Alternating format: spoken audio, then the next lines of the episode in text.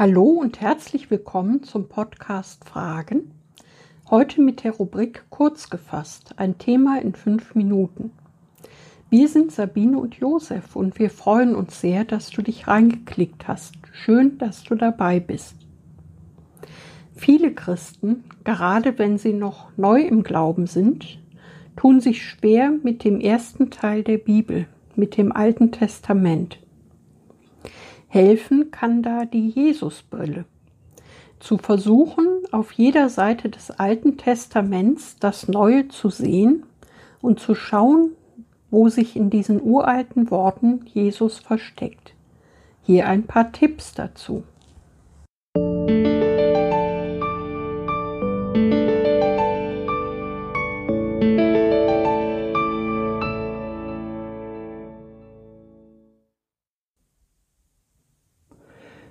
Jesus ist besser, oder?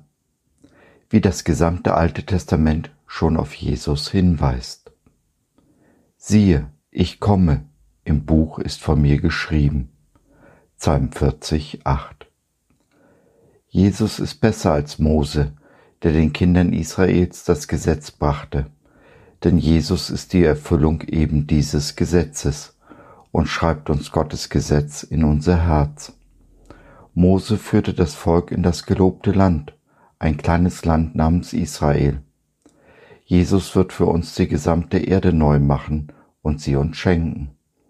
Nach tausend Jahren wird dann der unendliche Himmel unsere Heimat, in der wir ewig mit Jesus leben.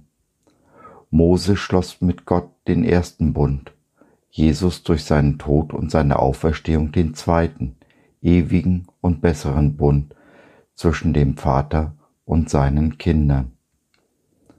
Jesus ist der bessere Tempel. Die Juden hatten zwei Tempel, die nacheinander bis auf die Grundmauern zerstört wurden. Sie waren anfällig und wurden des Öfteren durch Nichtjuden entweiht. Jesus sprach von sich als den besseren Tempel. Man hat auch versucht, den Tempel Jesu einzureißen, aber nach drei Tagen stand er strahlender da als zuvor genau wie er es gesagt hatte. Alle Versuche, Jesu seine Heiligkeit zu nehmen, sind grandios gescheitert. Und wir sind Teil dieses ewigen Tempels, Steine in einem lebendigen Bau. Jesus ist der bessere Abraham, der seine Heimat verließ, um in der Fremde der Vater vieler zu werden. Jesus verließ den Himmel, damit jeder Mensch der gesamten Erde zu Gott Vater sagen kann. Jesus ist besser als Isaak, der seinen einzigen geliebten Sohn Gott opfern wollte. Jesus ist das vollkommene, endgültige Opfer.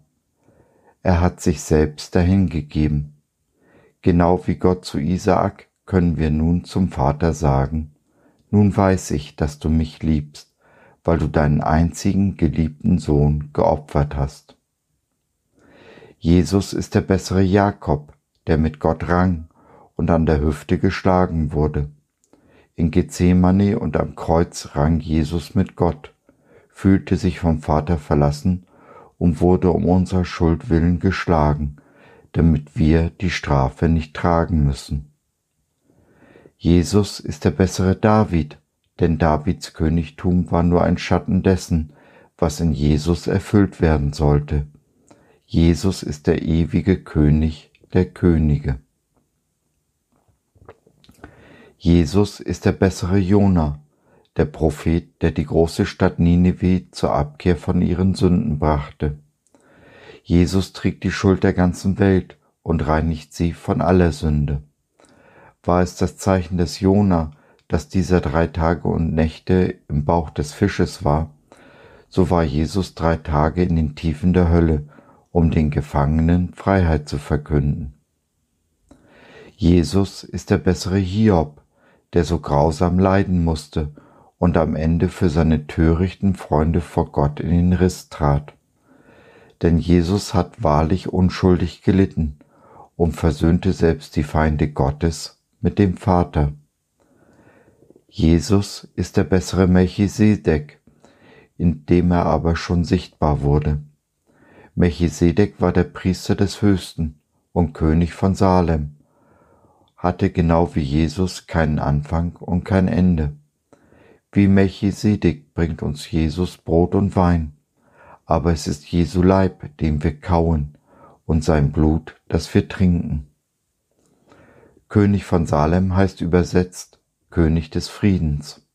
Jesus selbst aber ist der wahre Friedefürst und der ewige Priester, der zur Rechten des Vaters sitzt und für uns eintritt. Durch seinen Tod und seine Auferstehung hat er die Erlösung für uns erkauft und macht uns zu Königen und Priestern.